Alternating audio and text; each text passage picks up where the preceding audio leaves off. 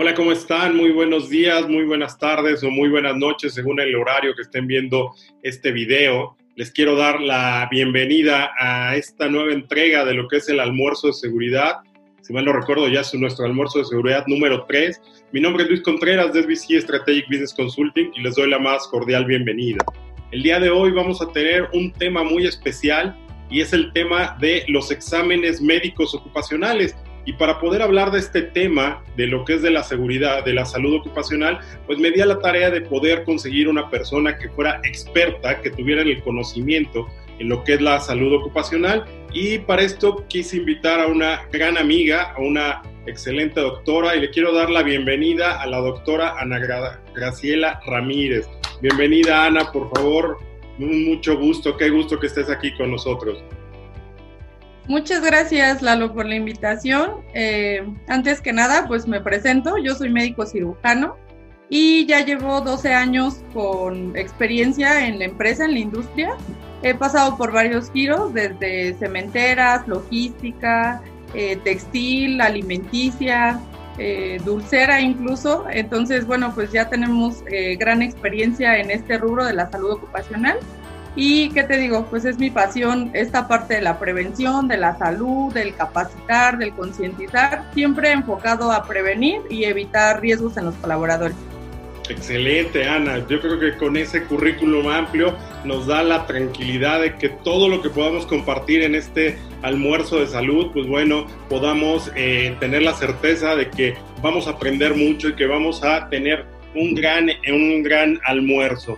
Entonces, Vamos a hablar el día, de, el día de hoy, Ana, de lo que son los exámenes médicos ocupacionales, que pareciera que es un tema un poco tabú, ¿no? Porque de repente se hablan de que se tiene que hacer exámenes médicos al personal, pero nadie los quiere hacer, nadie quiere tocar. Entonces quisiera que me platicaras un poco de entrada, ¿qué es un examen médico ocupacional?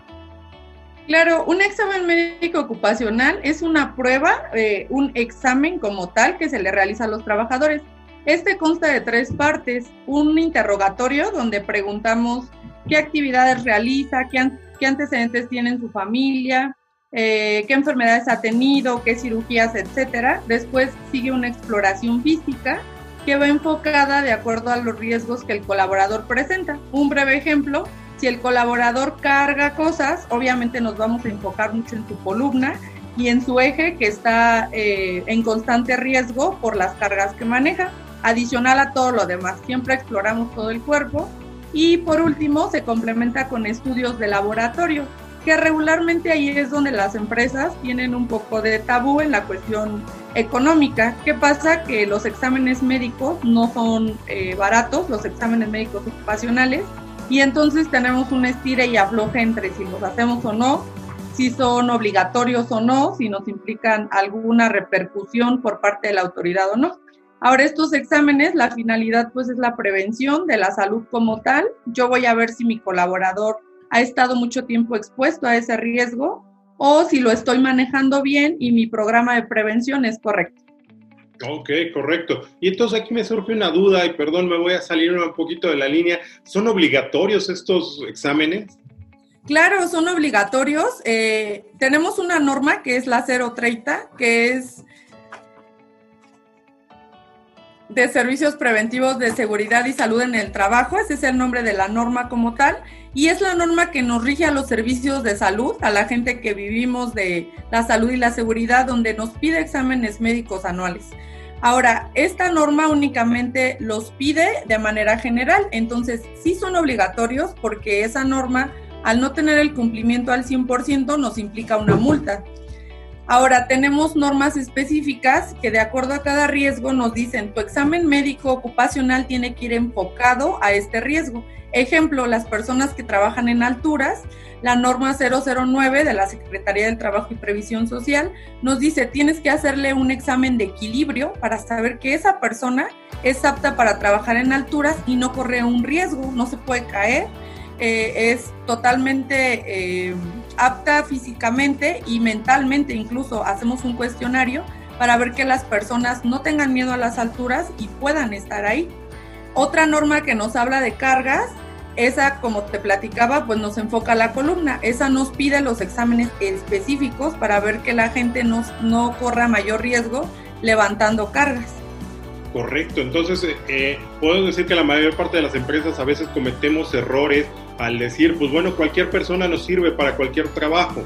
Entonces debería de ser un examen médico que nos permita identificar si realmente puede cubrir o no ese trabajo. Así es, no todas las personas somos aptas para cualquier trabajo. Es un ejemplo tal vez muy burdo, una persona con una maestría no la vas a poner en un puesto de auxiliar administrativo, puesto que su desarrollo es diferente, el cuerpo es lo mismo. El cuerpo tiene diferentes actitudes, tal vez tú eres alto, tal vez yo soy chaparra, y entonces no podemos estar los dos en la misma línea de producción eh, tenemos que estar siempre y cuando las condiciones de la empresa y del trabajo, de la tarea como tal, sean aptas a mi condición física. Oh, excelente. La verdad es que no, no lo había pensado. Yo sí daba por hecho que pues, cualquier persona simplemente háganles examen médico y ya con eso verificar si va a cumplir o no. Qué bueno que hablamos de que en un momento dado hay distintas normas que nos deben estar alineando este tipo de exámenes médicos ocupacionales. Oye, eh, Ana, quisiera preguntarte algo. ¿Cuál es la, relación que existe entre la salud ocupacional y los exámenes médicos ocupacionales? ¿Existe alguna correlación? ¿Existe alguna relación entre estos dos conceptos? Claro, recordemos que el objetivo de los exámenes médicos es la prevención, o sea, mantener a mi trabajador en óptimas condiciones de acuerdo a su estado de salud y a la actividad que realiza. Y la salud ocupacional pues obviamente se rige por un programa y por todas estas normas alineadas. Entonces es un eje fundamental del programa y parte de ese programa son los exámenes médicos. Sin exámenes médicos ese programa no está completo, además que de ahí, de los exámenes médicos nos derivan otros rubros del programa. Un ejemplo, si tú notas que en tus exámenes médicos tienes muchas personas con alguna situación o alguna enfermedad o patología, entonces pues programar dentro del programa, vaya, alguna campaña de salud, alguna capacitación, o sea, de ahí te van a derivar actividades que van a tener un sentido para mejorar la salud de tus colaboradores. Correcto. Oye, Ana, y una pregunta, ahorita que hablabas un poquito de regulación y, lo mencionabas en plural, ¿Cuál es esa regulación? Ya me mencionaste hace un rato, nos, nos compartiste hace un rato por lo menos dos o tres normas en las cuales se exigen o se contemplan estos exámenes médicos ocupacionales. ¿Existirá más regulación sobre esto o simplemente con esas tres normas ya prácticamente estaremos cubriendo estos exámenes médicos? No, eh, incluso la Ley Federal del Trabajo, eh, el Reglamento de Salud y Seguridad también lo marcan, que es obligatorio, es, una obligación del patrón y un derecho del trabajador eh, tener acceso a estos exámenes, o sea, que, que la empresa los realice. Nada más que estos reglamentos o leyes no nos dan, digamos que muy específico el examen. Es decir, si tú les haces un examen básico, que sería un cuestionario y una revisión, cumplirías ese rubro Ahora lo que hace la ley es que te dice, bueno, los tienes que tener y ahora las normas son las que te dicen, bueno, mapea tus riesgos y entonces sí, enfoca tus exámenes de acuerdo a tus riesgos, porque volvemos a lo mismo, no todas las personas están expuestas a los mismos riesgos.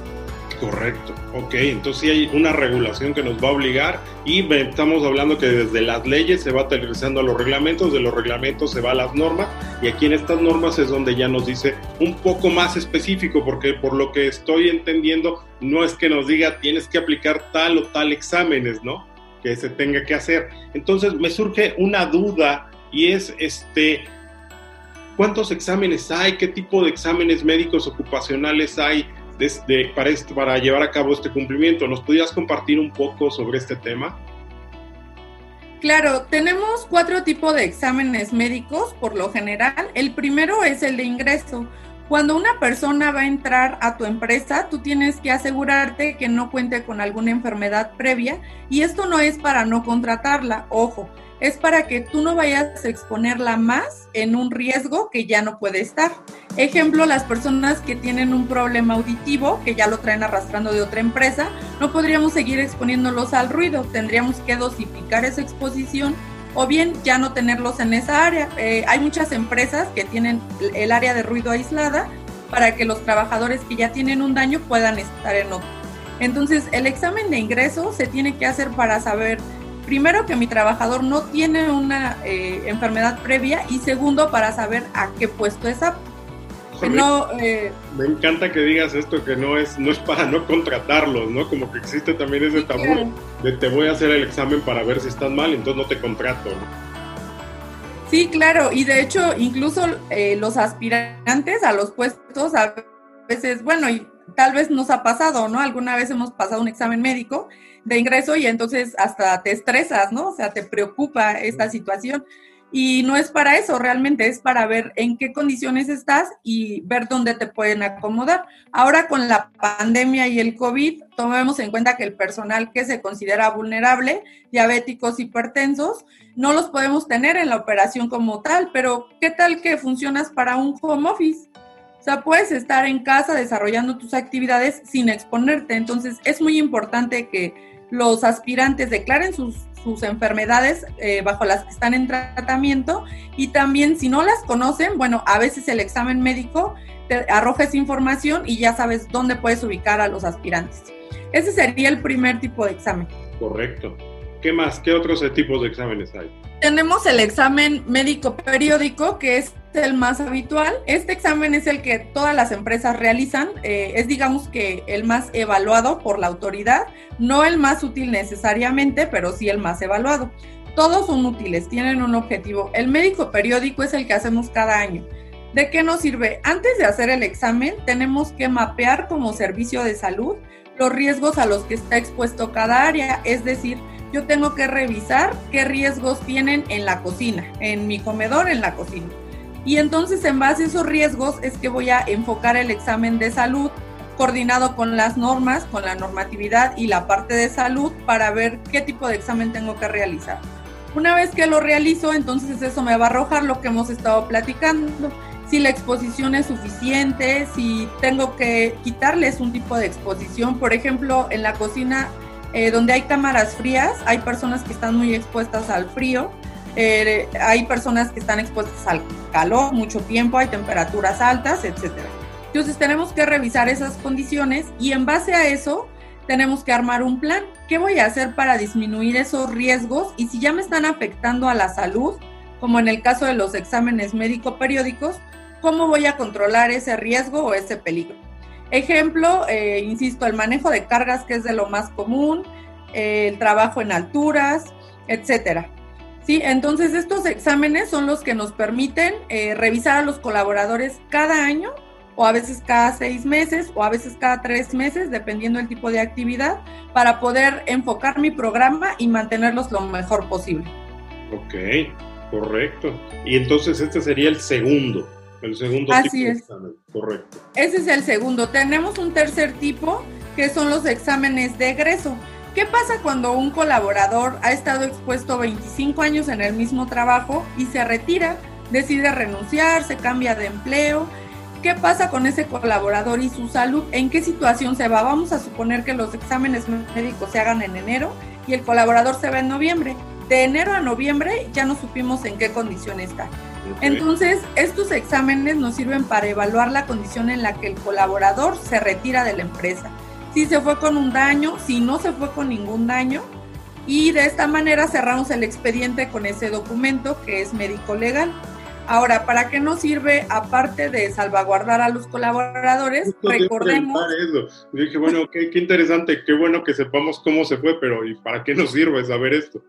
Claro, claro. Es muy importante saber cómo se van, pero también recordemos que hay colaboradores que regresan con una demanda o que adjudican el riesgo eh, de alguna enfermedad que tienen a la empresa como tal. Entonces, este documento nos permite saber si fue la empresa y claro, eh, si la empresa lo causó, bueno, tiene algunas consecuencias legales o si no lo causó con ese documento, se puede mostrar y decir, no, mira, mi colaborador se fue en tal fecha y aquí dice que estaba bien, que estaba apto y se retiró sin ninguna enfermedad. Entonces, es un documento que nos sirve para ambas cosas, saber cómo se van y defenderse en caso de una demanda. Ok, qué interesante. Digo, no lo había pensado, pero tienes toda la razón de que en un momento dado, pues bueno, hay personas que cuando salen de una organización tienen cierto nivel de resentimiento y que puedan buscar el, el aprovecharse o sacar partido ¿no? de la organización en la cual estuvieron laborando. Correcto. Claro. Entonces, tenemos tres tipos de exámenes médicos. ¿Habrá algún otro o esos son nada más? Tenemos, tenemos uno más que es el examen de reingreso. ¿Qué pasa cuando ya un trabajador estuvo en, en nuestra empresa, en nuestra organización, se retira, trabaja tal vez seis meses en otro lado y regresa? En algunas empresas decidimos no hacer este examen y regresan y entonces ya tienen alguna situación de salud que desconocemos. Seis meses, un mes, una semana es mucho tiempo. Entonces no sabemos si se fue a exponer algún eh, riesgo industrial, algún riesgo de seguridad, donde ya venga con algo y regresamos al examen de ingreso, pero como él ya trabajó o ella ya trabajó, en este caso es un examen de reingreso. ¿Para qué nos sirve? Para evaluar nuevamente que el estado del colaborador es óptimo no podemos confiar en nadie como empresas, o sea, no es válido decir, pero ya estuvo, o sea, era sano, siempre estuvo bien, porque compramos un riesgo que tal vez no necesitamos. Y puede ser que nuestro colaborador... Expediente, ¿no? ¿Eh? Es mi amigo y ya tengo su expediente, entonces no pasa nada, ya para qué se lo hacemos. Sí, como tú ya no lo necesitas porque trabajaste aquí 10 años. Pero es importante porque tal vez compraremos un riesgo con el que tendremos que lidiar y entonces el mejor montacarguista del mundo ya no puede ser montacarguista. Entonces tenemos que ser muy cuidadosos con ese tipo de filtros que la ley nos permite poner para saber en dónde colocar a nuestro personal. Correcto, correcto. Ana, una, una pregunta también. Eh, ¿Cuál sería la mejor recomendación que le pudiéramos dar a las organizaciones respecto a estos exámenes médicos ocupacionales? Se deben de hacer o no se deben de hacer y cada cuándo de acuerdo a estos cuatro tipos de exámenes? Se deben hacer porque en realidad son una inversión. Inicialmente lo podemos ver como un gasto anual, como un gasto eh, bimestral, pero hay que verlo a futuro. ¿Cuánto ausentismo vas a prevenir? Eh, cuántas enfermedades laborales, que a largo plazo sabemos que implica eh, dinero, perdón, cuánta prima de riesgo vas a poder evitar si tú no colocas a la persona correcta en el puesto correcto, puede incluso tener un accidente. ¿Cuánto te cuesta un accidente dentro de una empresa? Entonces, la recomendación es sí hacerlos y siempre hacerlos con un experto. No podemos mandarlos al similares, no podemos medio hacerlos con la enfermera. Tenemos que buscar al personal correcto porque es el que nos va a ayudar a enfocar nuestros exámenes como debe de ser. Esa sería la recomendación, hacerlos con un experto que les realicen un mapeo de riesgos en salud. No todo es seguridad, no todo es el barandal, el agujero, el riesgo de altura. Tenemos muchas cosas en salud que no abarcamos regularmente. Qué excelente que lo comentas, porque normalmente cuando hablamos de seguridad y salud, todos se quedan en seguridad, ¿no? Pero no hablamos de la salud y todo lo que conlleva en esta parte de salud. Y qué bueno que lo dices, tenemos que entender que la salud es totalmente prevención para la organización. Correcto, Ana. Y quisiera que me platicaras un poco con respecto a estos exámenes médicos ocupacionales, eh, ¿qué relación habría con un sistema de gestión de la seguridad y salud en el trabajo? ¿Existe alguna relación de estos exámenes con este tipo de sistemas? Claro, hay una relación muy fuerte porque recordemos que un sistema de gestión de salud y seguridad en el trabajo incluye un programa de salud ocupacional. Y este programa tiene varios ejes, entre ellos el examen médico o el examen de salud ocupacional. ¿Qué pasa con estos exámenes? Recordemos que nos arrojan resultados. Entonces yo diría que un examen médico ocupacional nos da un 50% de ese programa. ¿Por qué? Porque aparte de programar los exámenes como tal, nos va a decir si estoy haciendo bien las cosas, si necesito reforzar, si tengo que meter una campaña un ejemplo muy básico es si tengo un área de ruido y proporciono tapones auditivos, este, eh, estos exámenes me van a permitir evaluar si los tapones auditivos están siendo efectivos. Entonces, aquí en nuestro sistema de gestión, recordemos que el ciclo de la mejora continua es de lo más importante. Con estos exámenes voy a hacer un parteaguas para ver si necesito aplicar mejora continua, cómo lo voy a hacer, si tiene que venir mi proveedor a revaluar, si la gente no lava bien sus tapones, cómo los voy a capacitar, si tengo infecciones en el oído, etcétera. Entonces, es un eslabón muy fuerte del programa de salud ocupacional y el programa es un eslabón al mismo tiempo del sistema de gestión integral. Ok, correcto. Entonces, lo quiero entender así. Si yo como, como organización quisiera implantar una norma como la ISO 45001 para crear un sistema de gestión de la seguridad y salud en el trabajo, sí tengo que contemplar de entrada una, una mitad, ¿no? Siempre hablamos de la seguridad y salud, pero nos, nos clavamos mucho en la seguridad, ¿no? Entonces tendríamos que hablar lo que es en la parte de salud y de la parte de salud hacer un programa de un programa general de salud y ahí es donde entrarían nuestros, nuestros exámenes médicos ocupacionales. Entonces, excelente, con eso podemos ver todo el vínculo que puede tener esta, este concepto dentro de un sistema de gestión, ¿no? Porque, pues bueno, es importante para poderlo aplicar. Oiga, doctora Ana, amiga, quisiera preguntarte también otra cosa. Eh, ya para poder cerrar este, empezar a cerrar un poquito este almuerzo de seguridad, te quisiera preguntar, con respecto a la salud ocupacional, ¿qué otros servicios puede dar un o podemos dar ya en la parte de, de salud ocupacional? ¿Qué otros servicios se pueden manejar aquí? Claro, mira, regularmente la salud, y lo has dicho muy bien, es el 50% de nuestro sistema de gestión o de nuestra seguridad y salud, no como el 10, no como el 20.